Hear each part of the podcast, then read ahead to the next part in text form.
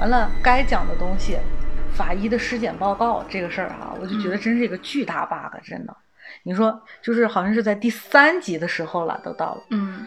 已经是这这案发已经过了多少天了？两三天。因为命案的破案破案的黄金时间是七十二小时，嗯，绑架是二十四小时。过这黄金期，比如说犯人就逃了，或者是有一些线索、有一些证据就被毁掉了。下一场雨，可能如果要是在室外就没有了。所以说你要抓紧破案，那这就要求我们刑侦部门里头对于这个现场的调查、证据的搜集啊，是要很高效率、很准确的完成的，不可能拖到第三天才出尸检报告。那好，第三天出来了。然后当时剧集里头演员的台词是一个很模棱两可的台词啊，他可能是自杀，但是他脑部可能遭受过重击，就是说目前还不确定。怎么可能是可？什么叫可能脑部遭受重击？就是杨子姗，可能有人自己打自己后脑勺吗？就是杨子姗演的那个角色叫杨蕊森啊，对，杨子姗演那个角色叫杨蕊森，那个警察就是这个女警察在给中队长提提交报告的时候。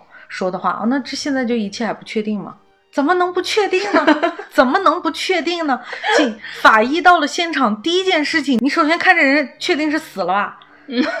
你首先就要去就要确定他是怎么死的。嗯，你你。可能有一些死因，你必须要通过解剖才能确定他的死因。但是基础的判断，他有没有外伤啊？是吧？他有没有流血啊？他没有外伤，那他有可能是因为什么死的呢？你这是有一个最先的判断，然后尸体赶紧运回去，马上就要解剖，解剖完了尸体报告给警察，这是一个非常非常重要的一个线索，一个一个破案的一个条件。可能人们警察就会通过这个很多很多，我相信很多的案件都是警察通过法医的尸检报告侦破了案件的，对不对？没有，完了还来一个梦了，就不可能的，我觉得是不可能。而且你都解剖了，你还不能确定他的死因。再一个，还有一个就是让我觉得超无语的，就是 我可能有点说嗨了哈，就是特别无语的，就是检查室内痕检组进去了嘛？对。就是大家应该看过香港的一部电视剧叫《法证先锋》，出了三部嘛。嗯，那里头的法证法医他们他们是怎么干活的呀？是吧？法证去了现场以后就是搜证的，搜证的就是搜。在这个尸体周围，它所在的这个空间，包括这个空间两里地、三里地、多少里地之外的那些外围的调查，那些物证搜集，它都要兼顾到。他们搜集什么呢？这你比如说这室内，他肯定首先要看有没有脚印儿，完了有没有指纹要提取，对，有没有血迹，这些我觉得我这大外行的人都应该能想到的。看过福尔摩斯的应该也都知道这个流程，你就应该知道，你肯定是先提取这些，对啊，没有血迹，没有什么的啊，有没有有一氧化。碳的什么什么中毒的东西，那是要拿回去化验提取的。那现场呢？现场有没有指纹？很快就能看到。怎么写字台就是你平常用的任何的地方，一枚指纹都没有。就是我们不用让人家那个特别专业的仪器哈，你平时在很多特别容易留下指纹的地方，你很多地方都能看到手手印的。然后现场的工作人员在现场查了一圈，三天之内都没有检测出来。这屋子里一枚指纹都没有，你说这可能吗？简直就是在侮辱智商，太瞎了。然后后面还要这个队长去骂他们，然后才去重新检查。对，队长还要骂他们说，天花板、地上、地缝里，你们都给我检查一遍。假如说咱们就说哈，现实生活中没有检查，那这就是失职，严重大失职。整个整个他们这个鉴定鉴证组的人都是要肯定要一不仅要扣工资，说不定要领导要降职啊，而且说不定要写什么。检讨书啊啥的，肯定是这是重大失误，因为第一现场的第一发现的东西，如果你没有及时采证的话，后头刑警他们出入啊，很多人这些出入就很容易遭到破坏。对，啊，像是我看的一部呃小说，我忘记是小说还是什么来着，它是有这个顺序的。如果要是出现了命案的话，不是一窝蜂的就都进去，你检查尸体，我检查什么的，不是，它是有顺序的，先进去的就是搜证人员。从外到里，从下到上，还是从上到下的一个顺序。嗯，他们先把这些证据全都搜集起来，该装袋的装袋，采集指纹的采集指纹，鞋印的采集鞋印。这个人进去把这些东西全都搞定了以后，第二个进去的是法医。嗯法医进去以后开始检查尸体，因为你是最先接触的嘛，什么都要保留。法医和照相的那个也是应该是痕检痕检部门的人嘛，就是随时随地都有拍照保留证据的。他们先进去，法医先再进去，最后法医出来跟警察说：“啊，我们检查完了，你们可以进去了。”警察才进去，看周围环境，了解周围情况，检查这人身份证在不在。啊，他经济情况什么这一系列的基础调查，这都是有顺序的。你不需要表现这么细，但你起码也得做到一个，我觉得是对。我觉得这是一个尊重问题，就不仅是你要尊重这个行业的规则是什么，既然你已经写到了这个职业，你要你要尊重这个职业的规则是什么，你还要尊重观众的智商啊。就是当然有看热闹的人，就我就看个热闹啊，觉得太好看就看了。但是还有我们这一批人，这一批观众在看，很想看到细节的有意思的对我们是在认认真真的想要看这个戏的呀。所以说你既然已经这么精精良的制作，这么用心的去拍了，为什么就不把它更完善、更更拍的更合理一些？对啊，是这真的是我就是像这种，可能是我太执着了。像这种类型的 bug，我真的是觉得比较不能忍。你对这方面，总之尤其是破案悬疑的这类型的题材，你就是希望它。在一些基础的环节上，可以尽量的去尽善尽美。对，但其实我觉得这个剧，在我看来，从他请到的咖，包括他的场景的一些布置，包括他的导演和这个团队，我觉得不缺钱，也不缺能力，甚至是不缺编剧能力把这些编排进去的。但我在想，他有没有可能，其实他就是。想去展现这些人物的一些生活百态，然后把这些就省略了，刻意省略。我懂，就是说你什么呢？就是我太想去表现这一群人他是怎么一回事了。篇幅上面就让他去刻意把他们省略掉。但是我觉得不是这个篇幅，这不冲突的。我不需要你，就是好像拍的和个纪录片似的哈。哎，从哪个细节什么都得拍，不用，真不用。但是你一定要在这个细节上有所展现，嗯，因为你拍的就是一部破案破案悬疑剧，嗯，对不对？你就是拍的一个这样东西，你法医报告你可以不提交，但是在演在是但是在这个剧剧中主人公在判断的时候，他必然会用到一些，你不可能说这儿死了一个人，我只调查这个人这个人，他肯定会有台词是说这人是怎么死的，对不对？你涉及到这人怎么死的，你肯定会说啊，法医是怎么说的？你起码在这个地方提一两句，我觉得就完全 OK。我在我这儿，我就觉得是非常 OK 的。但是你不能说你提都不提，或者是你提一个模棱两可的。再一个就是说，他在前期的时候有表现林大森闪回的时候，还有林大森回忆的时候，有表现出来林大森在那个房间里头慌慌张张的擦抹，嗯，擦抹痕迹的那个。然后还有那个见证人员说没有一枚指纹，那这就是你要着重表现的东西吗？嗯，你既然已经要这样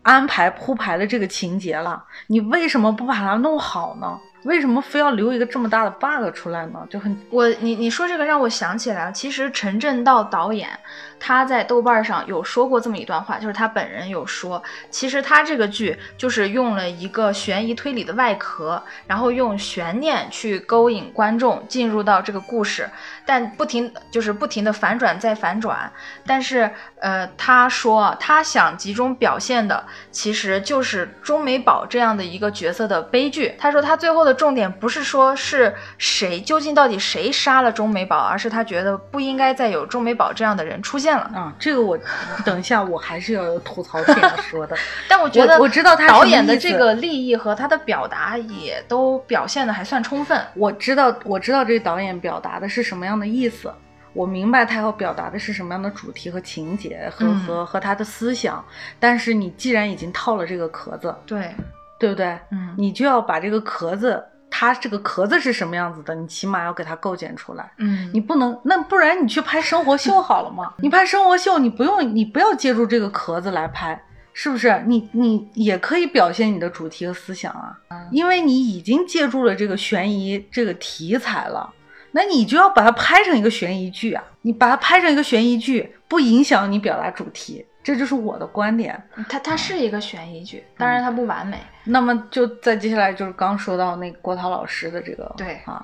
那个什么，我仅代表个人观点啊，不喜勿喷。怎么说呢？个人有个人的喜好，也可能是这部剧里头这个人设就是这样子的吧。对，就是我觉得不够精彩。当然，他们他们的演技是在线的。嗯啊，没有说是演的演的让人觉得不忍卒读，但是就是说他没有让我感觉到这个警察是一个亮点，因为嗯，不管我们是看电视也好看电影也好看任何故事也好，他总有一个人物或者几个人物在某个情节里头，或者在某一个篇章里头，他是出彩的。这两个角色他就是很平，在我看来，是来，这两个警察是稍平的两个人，但是怎么说，我不是说给郭涛来找补，我只是说他塑造的这个角色，就是真的没有觉得他有太大的缺点，因为他其实他的出现啊，就是站在了。杨，如果说杨子姗的这个角色，她代表的是女性主义的那一方的话，其实郭涛就是她的反派嘛，嗯，就是她的反面，她不停的说一些其实很歧视女性的话，比如说，呃，她中间不能穿暴露的衣服啊，对，就是说长得漂亮，好像她跟杨子姗说，你看她长得漂亮吗？就是说钟美宝对不漂亮的话、啊就没有人会是杀她，好像有一种苍蝇不叮无缝的蛋这样的一些歧视性的语言，她有一点直男癌。就是我觉得他这样的观念，其实包括他整个的这一套表演，让我觉得他就是在演一个俗人嘛。其实他就是在演一个这样的他是在演比较俗世的人，我觉得还是比较真实的。你让我这我就要表达不同观点了。好，如果要是这个剧是一个重案六组，嗯完全没有问题嗯啊。我就是纪类似于纪实文学性的东西了，或者是我是一个特别伪光正的剧嗯啊，我就是一个表现一个只，我就是一个普通的警察刑警。我就是在普通的查案，他不是啊，这个戏里头的情感多么的啊，很饱满，很饱满，很有激情。这个戏，他每个人他表现的东西很有张力，嗯而且他的戏剧性是非常强的。它是一个很戏剧性很强的一个一一个故事，每一个人物都是这样子的。所以说，本来我们正派演警察的就很少了。就一个男的，一个女，在这一方面来讲的话，虽然说我们可能突出的是另一个部分的群体，但是我觉得在警察，他完全可以演一个很有亮点的警察。嗯，就是他的这个警察的个性没有我是觉得他没什么亮点，就是但是我我觉得他没有太大问题。演技什么就不说了吧，我就觉得大家可能都有自己的判断。虽然像，但是我对杨子姗，我觉得是有一些看法的，因为我看到的很多的评论，包括很多的网友和这部剧下面的一些评论啊，嗯，都在说杨子姗多么多么的好，杨子姗多么多么的镇得住这个剧里面的一些呃演技的成分。可是我真的没有看到太多让我觉得她演技很好的部分。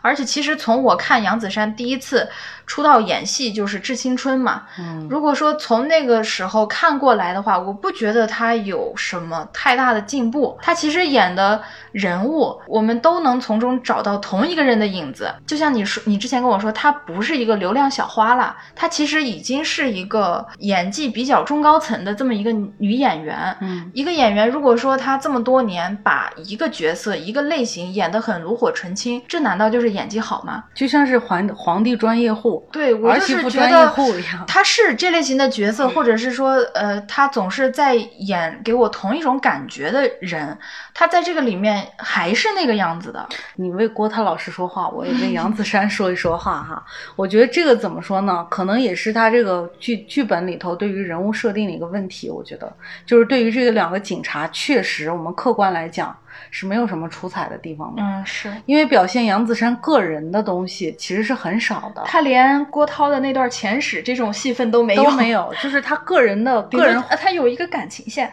他个人化的性格，他个人化的东西上，我们就把他和《法医秦明》来，《法医秦明》里头的大宝，那就是一个非常有个性的一个人物啊。大宝是怎么呢？他鼻子很灵啊，他大大咧咧。他性格很男性化，所以说这就是这就是李大宝，这就是我们看到的这个大宝这个角色的一个形象。他很有精，他很出彩，在这个里头呢，表现这个杨子姗演的这个角色的这个情节就非常的少。所以说你这个人物他的情节点和戏和戏剧冲突真的是表现的不够。再一个就是我们刚刚说的那个《谁是被害者》里头那个女记者，她就她这个女记者的特点是她很细心，嗯，她很敏感。而且她那个，而且她她是掌握主动权的一个人，对她主她掌握主动，她去哪儿她都能套到话，对对，就是她又能演得了啊，我我是你的歌迷，在又能演得了我是社工姐姐，她在人物性格上甚至是有攻击性的一个女性，就是她的特她特点很明显，这个人物的性格很鲜明。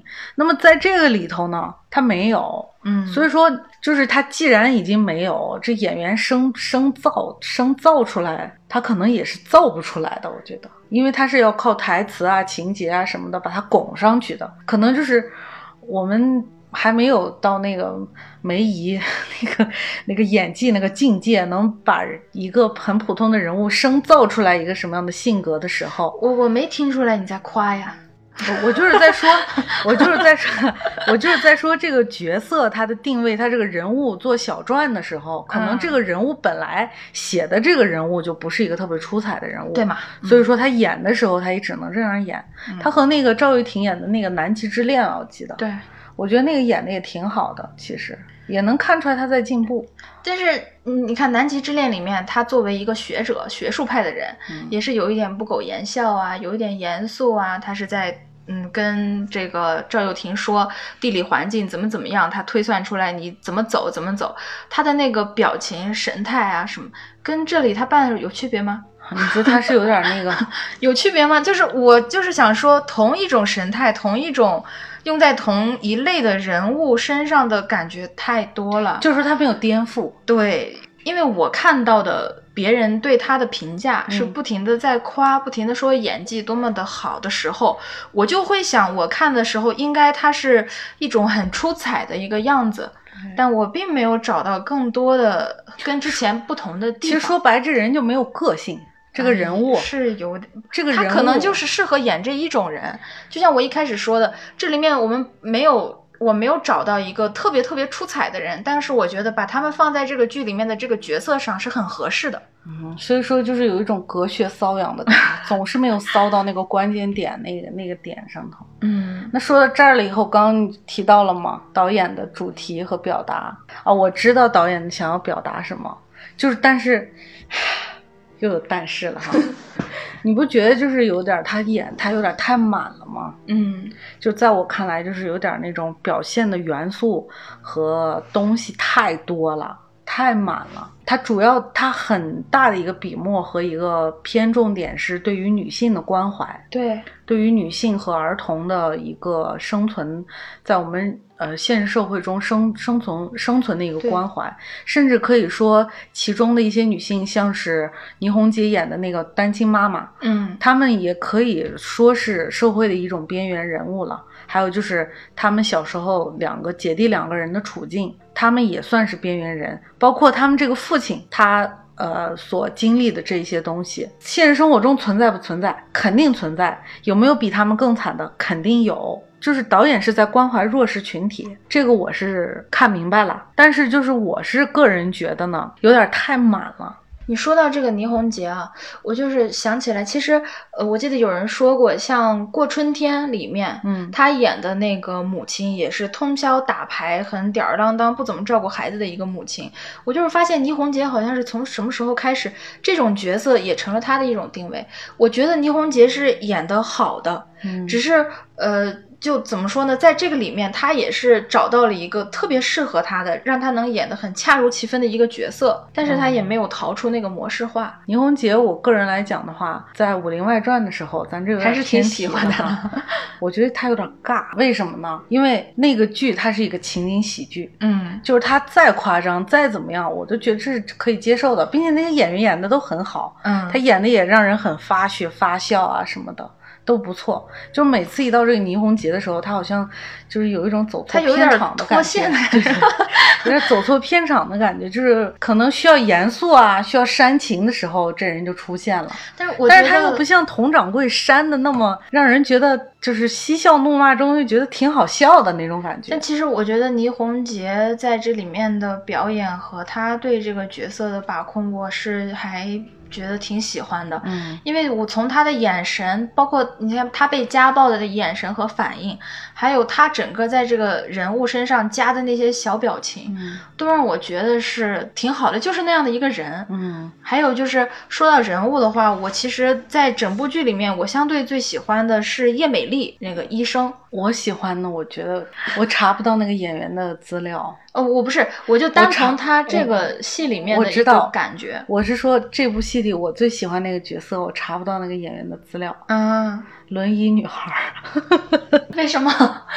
她的戏份也就是只有两个镜头吧，这个轮椅女孩儿。但我不知道为什么，我觉得她特别的干净，可能是那个柔光吧，啊那个回忆的柔光，那个效果吧。我觉得那个女孩真的是，我不知道那个演员是谁，但是我特别期待她能多演戏，我喜欢她。因为我觉得叶美丽的这个演员，她把一个就是步入中年的独身女性当时那个孤独感，从她脸上我也能看到，就是她能演出来。同时，其实她的这个角色让我想到我小时候看的一个日剧《母亲》，她是松雪太子和芦田爱菜演的。嗯当时也是松雪太子演的这个角色，把小女孩带走了，嗯就像叶美丽带走了中美宝姐弟两个人一样的情况。她是出于可怜小女孩，也是。在家里面遭到了母亲的冷漠的一个对待，和一个母亲男朋友有一点恋童癖的异装癖，所以松雪的这个角色就把小女孩带走了。嗯跟叶美丽做出的这个行为其实是很像的。同时，他们两个就是松雪和叶美丽这个演员的形象，让我觉得都是那种我不知道他们前世发生过什么，但是我从他们脸上看到了一种好像。对这个世界有一些理解，但是又有自己的那种很孤独、很悲伤的一种东西。叶美丽这个角色其实是导演在整部剧里头最具有讽刺意义的一个角色。对，她做了好事，但是她又做了坏事。嗯、是，就是她她做了好事，没有按照规定来做好事。她做了好事，但是导致了坏的结果。嗯，但是她做了一辈子好事，反而受到惩罚的是她，是非常讽刺的。她做了好事，他是一个医生，所以他的职责是治病救人、救死扶伤。但是他救的人是严永元那个变态父亲，对，那个那个那个 猥猥他最后不是实在下手下不了手救他吗？那个猥亵的人，但是他后来收养了这个弟弟，嗯，却被严永元告上了法庭，进了监狱。对，他拐卖人口，就是这个这个人是一个非常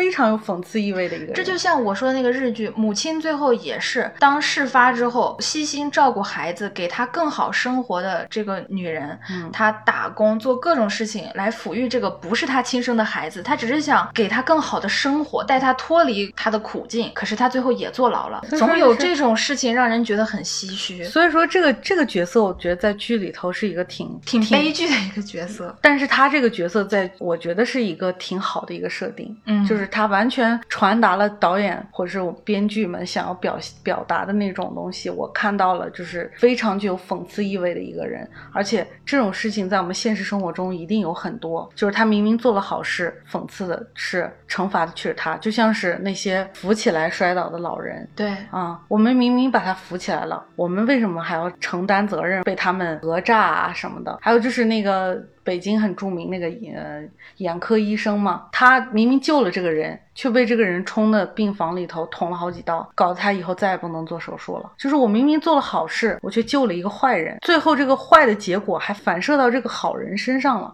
这是非常讽刺的。那我们到底是要不要做好事呢？很讽刺。我觉得这这个个是你拦不住好人做好事，但也拦不住坏人做坏事。而这个这个东西，你感觉就像是 这个戏玄学这个剧又让我感觉就就是有一个电影布拉德皮特演那个巴别塔啊，对对对，嗯也有人说这整个摩摩天大楼就是现代版现代版的巴别塔。嗯，有点像巴别塔，对对就各种巧合、各种嗯奇遇，把它们组合在一起，成了一个好像各不相干，但是拧在一块儿的一个故事。对总体就是特拧巴。对，就是这个导演，就我们说回这个主题哈，它里头表现了什么呢？呃，猥亵儿童，嗯有家暴，呃，妻子的出轨，嗯丈夫的出轨，嗯啊，还有就是对于我们贫富差距的表现，像是那个林大森，他明明出生于一个普通的家庭，但是他攀好像是攀上高枝儿似的。但是讽刺的是，明明是千金大小姐，却得不到他父亲的认可；明明有才华，却告诉他说：“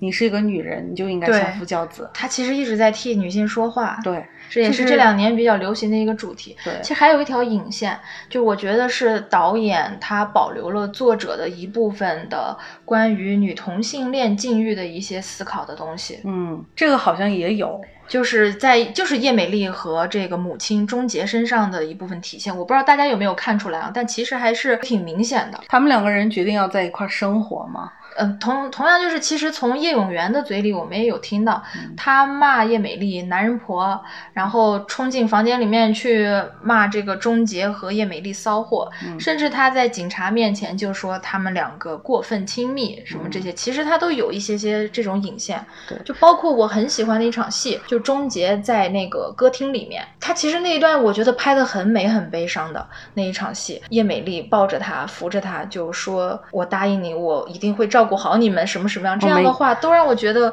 我们一起离开啊对对对，去过更好的生活。其实这这我觉得相对比较明显，但是他当然不会说明，只是我觉得一个独身女性，她一个人过到那个那个时候，愿意照顾这个女人和她的孩子，其实这也就是原作者，我觉得他之前的很多作品里面一直都投射的关于同性恋群体的一个境遇。嗯，不管是同性恋群体也好，还是我们刚刚说到的对于女性啊、对于儿童的关怀啊，都是一些弱势群体嘛，对，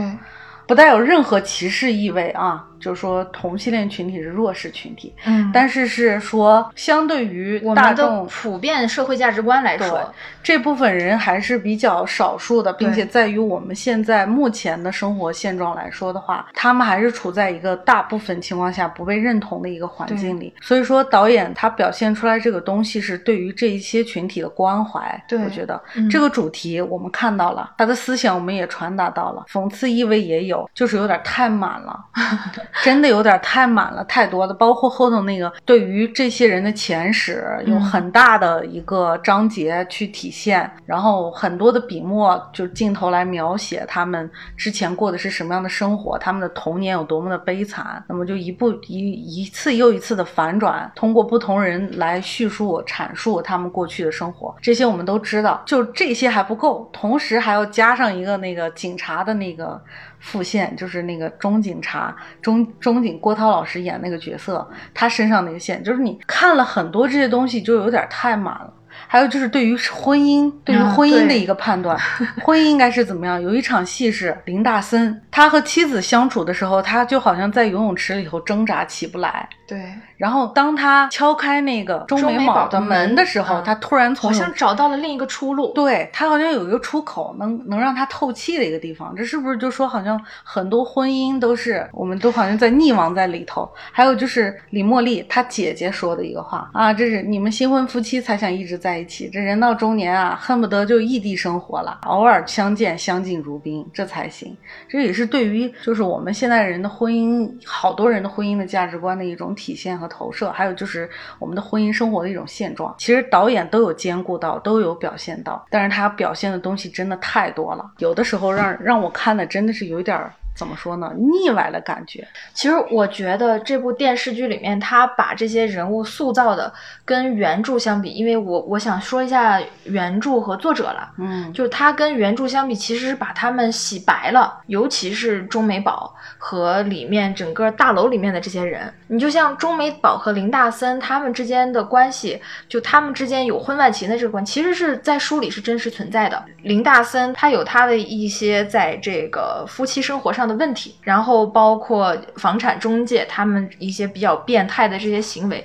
其实在书里面写的他们要更扭曲一些，因为原著它其实不是一个悬疑推理的小说，它其实就是展现这些人在中美宝事件的这个情况下，他们暴露出来的人性的一些问题。嗯，其实我是觉得他把这方面把这些人到最后，尤其是最后几集。全部推翻之前他们之间有婚外情的，或者是他们对钟美宝的一些嫉妒啊，一些什么的，全部推翻。所有人都喜欢钟美宝，钟美宝是个好人，或者是甚至他们做的这些事情都是为了找到真凶，或者是都是为了找到把这个家庭变得支离破碎的这个父亲，好像这些人都是在做好事。对，其实我觉得改编挺好的。它是改编成了一部其实挺精彩的电视剧，因为如果照原著那样子来讲故事的话，真的是呈现在文学作品里面，要比呈现到电视上，我觉得更容易去让人进入吧。那就是一部小说，我觉得它有的一种感觉，因为。我们电视剧嘛，它是毕毕竟是画面展现，相对于小说来说的话，冲击力对人的这个感官冲击力和刺激肯定是更强的。电影、电视剧都是，所以说可能小说里头的一些情节也不太适宜展现，而且小说可能它的感情更夸张。对。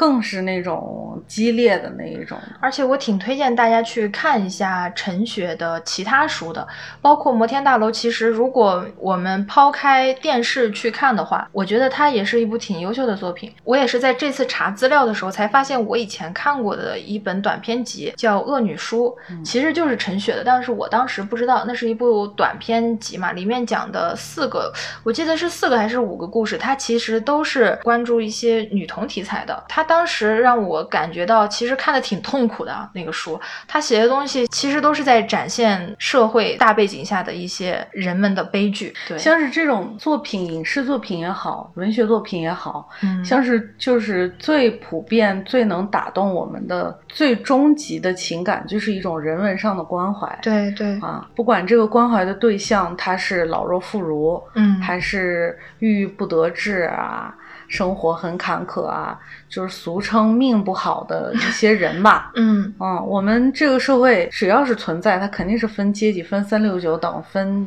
人们的生活的好坏的。当然，现在我们对于生活好坏的评判标准，大部分都是来自于金钱。嗯，是吧？你有权，你有钱，你就是一个好生活 这种的。对于一些物质生活，还有就是他们得到东西很少的人的一种人文关怀，或者是他们处于非常弱势。每天受欺凌啊、受欺压的这些人的一种重视吧。每次遇到这种类型主题的作品，都其实挺能打动人的。这部电视剧也是以这种作品。以这种主题作为它的一个主线来表现出来的，因为这个钟美宝的死，当时的时候第一集在没有任何像是审讯啊、证据啊什么，就是第一眼的判断，钟警官就说了一句话，他应该是情感问题被杀的。当然，这个也是可能是呃钟警官的一种人设吧，他就是个直男癌，觉得这人长得漂亮，那他可能就是很有情杀。情杀。这部电视剧也是给给了我们一种颠覆。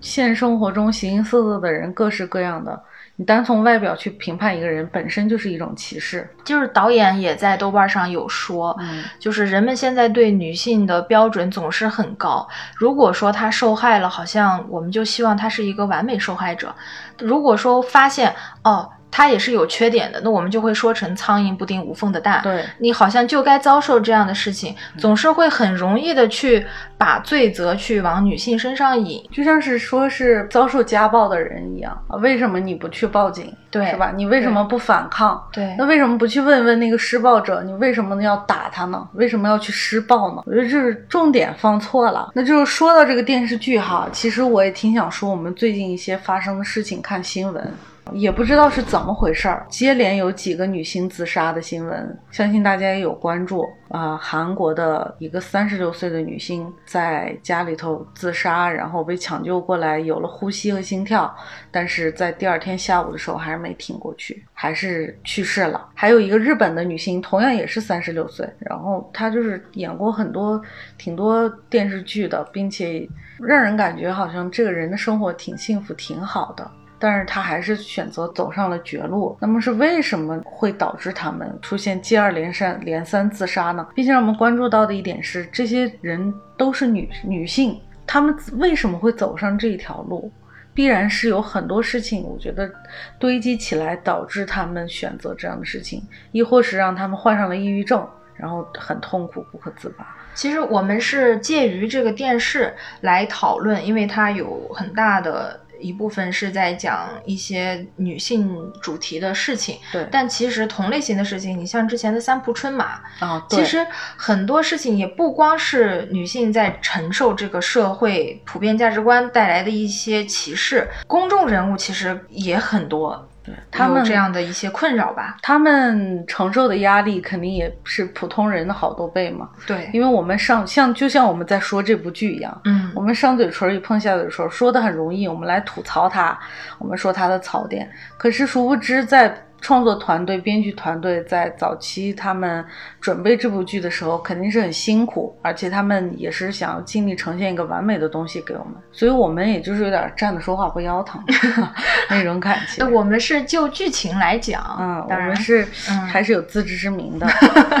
还是就是最近很受大家关注的两个儿童被老师体罚，嗯做深蹲二百下，然后住进进入了加护病房。还有一个是干脆在黑板上答不出来问题，然后直接就是被老师罚了以后，小小年纪才八岁，好像就离开人世了。人是一个特别大的悲剧，我觉得。我有听到有人就有说，为什么现在的孩子这么不经打？说以嗯前都是棍棒底下出孝子啊，什么这样的情况，谁不是被打过来的？就还有这样子的言论，我就觉得这些人真的是，哎，挺反社会的。还有就是说，就好有好多视频，什么被母亲抽了一巴掌，完了孩子就马上跳楼了，嗯那个新闻也挺火的。还有就包括前几年的，距离我们现在不久的一个，就是在桥上嘛，呃，一个中学生他在学校里头和人产生了冲突，然后在车上母亲说了他几句，这车就就停在一个车水马龙的一个高架桥上头，然后这母亲就下了车，打开车门，跟着孩子不知道说了几句什么，把车门关上。这母亲坐进驾驶座以后，这个孩子马上就从车里头跑出来，毫不犹豫的从高架上桥上跳下去了。母亲看到他出来以后，马上出来抓他，想要抓住他，但是就没有来得及，这孩子马上就攀到那个桥栏杆上头就跳下去了。这个新闻就是怎么说呢？不是说我们现在孩子就脆弱了，因为时代的发展不同嘛，情况不一样。不是说呃我们要否认现在人们的承受能力很低啊，很脆弱，但是我们是不是应该反省一下？我们给他们创造的环境就是这样子的，对，就像你前段时间说的那个《恶童日记》一样，嗯，对吧？他们生活在就生活在那样的环境，生活没有给他们选择，对，他们只为了生存下去，只能是这样。如果要是把我们现在的孩子丢到那个生活，他可能就活不下去了。为什么会活不下去呢？因为他们经历的生活是我们创造给他们，就比较优越的一种。对，给他们创造生活就已经没有，其实也没有给他们别的选择，让他们去承受这些东西。所以说，就是也不能怪他们，也不能说他们的心理承受能力很差。我觉得这个东西是可以做类比，像是遭受暴力啊、遭受儿童啊，就是我记得我最近一段时间是在看那个清朝历史嘛，清清史清史稿啊，什么清朝历史的，我就发现一个很有意思的东西，有好多小说里头有这种表现，嗯，就是你看乾隆时期，乾隆的原配皇后去世了以后，在灵堂的时候，乾隆的大儿子。和他的三儿子好像是这两个阿哥，他们在灵堂上没有表现得很悲戚，就被这个乾隆骂了一顿，完了直接剥夺了剥夺了他们登基的权利，就这两个人就抑郁致死了。就一个就是老大就直接是郁闷死了，然后老三就一直病一直病，病到才就是二十多岁，就年纪轻轻的就去了。那你反观康熙朝，康熙朝哪一个儿子没有被他老子骂的？对你像是就别就说咱们这雍正皇帝吧，当时的时候被前康熙皇帝骂成什么了呀？嗯啊，喜怒不定啊，说他呃性格急躁，怎么怎么样。他的八儿子八阿哥，我们现在影视作品里挣了一大票粉丝，八阿哥胤祀。当时时候被他老子说的柔奸成性啊，他又说他母亲是贱妇啊，行者库贱妇生的啊什么的，那不照样活得好好的吗？熬死了老子，还差点熬死他兄弟。要不是被圈禁了，要不是被刺死啊，怎么样？病了，他还不会死。就是为什么同样都是儿子被骂，一个就是只是骂了两句就就郁郁不得志，年纪轻轻就死了；另外的被骂的，他们就还好好的活着，还能继续加油，和刘备一样越挫越勇，还能就是继续东山再起呢？为什么呢？环境不一样嘛。那个朝代和这个朝代不一样，你们那个时候的社会和我们这个时候社会，我们的生活环境也不一样。我们这一代 好多都是被祖母啊、祖父养大的，那那就到我们这一代，很多都是母亲、父亲亲自带的孩子，就觉得祖父祖母那一套教育理论不行了，我们来带。那我们那会儿的时候，那肯定教育的东西都不一样，我们看到的、听到的都不一样，自然而然对面对这个社会和生活遇到的事情，对，我觉得你说这个真的很有道理。反射出来的也不一样。所以说，不要好像是觉得，哎呀，为什么这个人没有反抗能力？他从小到大，他就没有好像是给他植入一个思一个思想一个概概念，是我需要反抗。还有就是没有给他植入一个一个功能，一个一个一个思想，一个想法，就是一个思维方式。是我遇到挫折以后，我要痛定思痛，我要反省，然后我下次不要再犯同样的错误，我还要继续生活。没有，他们就已经是享受到生活的极致了。他们没有对于世界的任何别的好奇心和憧憬，所以他们没有说是好像，哎呀，我要坚持继续活下去。遇到挫折以后，我要继续努力，什么样的这个态度和人生观，他们已经享受了很多了。他们也不觉得未来有能够让他们享受到更多的东西，那死就死吧。我现在遇到挫折了，我就要死，我就过不去了，天就塌了。然后父母也没有正确的引导他们，一味的指责，觉得我骂你两句怎么了？我是你妈，我生你养你，我是你爸，我就打你，我就天经地义的这事儿。这个是这个已经过时了，因为你给他们创造的环境就不是要适应你这套教育理论的环境，我觉得是这样子。但是我觉得，嗯，就是咱们看到的这些现实生活发生的事情，和电视里面严永元做的事情，他其实还是怎么说有一个对比的。严永元他确实是做的有点太不是人了，对，他对老婆 PUA，然后还对儿子有这种恋童癖的一些过分的行为，像是这个 PUA 最近几年啊被报道的很很多，对，而且是以大家关注的一个话题，里头有一个细节，就是这严永元。诈就是勒索他儿子，勒索完了以后还去亲子节目上去认，让儿子去认父。对，然后那个女主持人是怎么做的呢？那女主持人完全就是一个另一个 PUA，我觉得她就是她 P 了全场的观众，全部电视机前的观众。对，嗯，一个基础的模式嘛，在这个剧里头也也有展现，很详细的一套说辞在剧里建立人设、推翻人设，什么什么博取同情。其实我觉得这个。在我们现实生活中，人人都遇到这个，不是离我们很远的一个东西。我曾经在 B 站上面看到一个 UP 主，然后专门用了大概十几二十分钟的时间来阐述自己遭受了男朋友 PUA 的前后心理路程。我觉得真的是挺恐怖的，他完全可以摧毁一个人的人格。对，在那一段时间里面，如果你出不来的话，我觉得这个人很有可能就被毁了。我觉得。就这个 PUA，很多现在人们的认知是，比如男女关系上头比较普遍。对，但是其实，在我觉得人在职场、在家庭中，对你没有意识到是这个事儿，只不过是这个事儿其实已经发生了，只不过现在人们把它用一个名词来给你解释、定位起来了。对。像是很多人，比如说有的人，他就抓到了你的弱点，嗯，他不断的利用这个弱点来攻击你，利用你，这就是一个 PUA，对，或者是利用你的歉疚心。像我前一段时间，我就觉得我被我男朋友 PUA 了，真的。老王听吗？管他听。啊，我这人很心软，但是所以说就是呃，总是想要对这个人好，对这个人就是你不知道用什么方法去爱他，去喜欢他，对他好了。于是说他就知道你是什么样的一个人之后，他可能就做一些比较过分的事情，他也不会担心，因为他知道你最终还会原谅他。我是这样觉得的，但事实证明不是。大家不要把这个概念给混淆，就觉得啊，我男朋友好像这样跟我生气就是 PUA 我，不是。嗯啊，是就我翻回头来发才发现，我是真的把人家给，就我做的可能真的有点过分。嗯，吵架了嘛，所以说就是真的把人家给惹火了，踩到了他的痛点。所以他没有在 PUA 我，这是肯定的。那这样的事情是我的幸运，遇到了一个没有 P PUA 我的男朋友。但是我们投射到现实生活中，另外的人们和我身边的朋友，确实是有我反思他们给我讲过的他们的故事，确实是有遇到这样事情的存在的。但是我说这番话的意思是什么呢？就是我们提出来有这个概念，希望大家能警醒一下。警醒，但是就是不要像是惊弓之鸟一样，对，就觉得好像。呢，你男朋友跟你吵架，他跟你说了一句重话，还是怎么样，他就在 PUA 你。其实没有，像《摩天大楼》里面的母亲钟洁，其实她是挺典型的，她是受害者吗，她是，但是她做出来的事情又让人觉得怎么就这么傻？对她好像一直在承受，一直在承受，而且她在叶美丽这个大夫面前还一直在袒护对她施暴的丈夫，这个就是这个她比较典型的一个受害者。对 PUA 典型受害者。另一点就是你在不断的为他找理由。对对对对，你在不断为他找理由的同时，你就是在找自己的错误，一直在归结，把这个错误全归到自己身上。以前我们的那个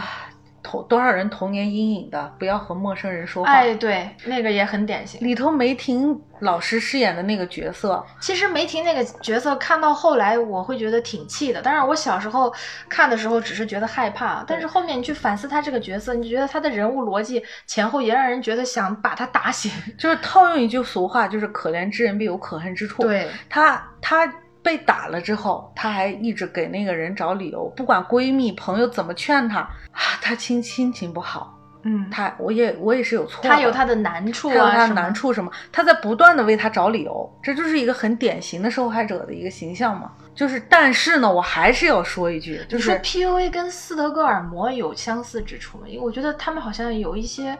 就是共通的地方。对，我觉得斯尔斯德哥尔摩这个我也没有，我知道是怎么回事儿，但是他们俩之间的区别还是要去查一查，因为我也不是权威人士，不敢乱说话。嗯但是我就是还想再说一句哈，大家不要就是惊弓之鸟似的，就是不要觉得好像我们了解了有 PUA，就好像在人人身上都要去套用，那并不是这样。并不是这样的。就对于你的朋友、你的爱人、你的嗯男朋友、女朋友，还有你的父母亲人，你周围的所有人的关系，当你真的意识到这个事情存在了之后。你再去反省，去跳脱到跳脱它，但是不是就是每一件小事都要用这个东西去套它？这样子的话，那生活就太累了啊！我觉得不是这样子来的。那今天这一期节目呢，还是大家看过的人自然就懂了啊。对没有看过的人，可能大家听的云山雾罩的，也建议抽时间看之后再听吧，还是就是抽时间，如果很忙的话就算了，我觉得 抽时间去看，其实也不长，一共十六集，单集是四十一分钟。我我觉得总体而言，我们今天说了这么多，并不是说这部电视剧不好，嗯我觉得它真的是这段时间以来我看过的国产剧里面，相较于很好的一部了。对不管是制作、剧本各方面，它真的是一部很值得大家看的剧。因为如果说它是那种没有情节、很无脑的剧集的话，我们也不会说用这么长时间来说。但凡我觉得值得拿出来探讨的，它能引起一些社会关注和广泛讨论的，那它的价值，我觉得就已经是完成一部分了。对，所以说就是我们的电视剧，我们国内国产电视剧还是在不断的进步的。对这部电视剧确实是值得一看的，啊对对推荐大家去看。嗯那我们就今天的话题就先说到这里了。嗯，下一期我们想聊一下最近也是很火的一部美剧，叫《异一星心灾灾变》。对，嗯好，那就先这样喽。今天就这样啦，拜拜拜 And I know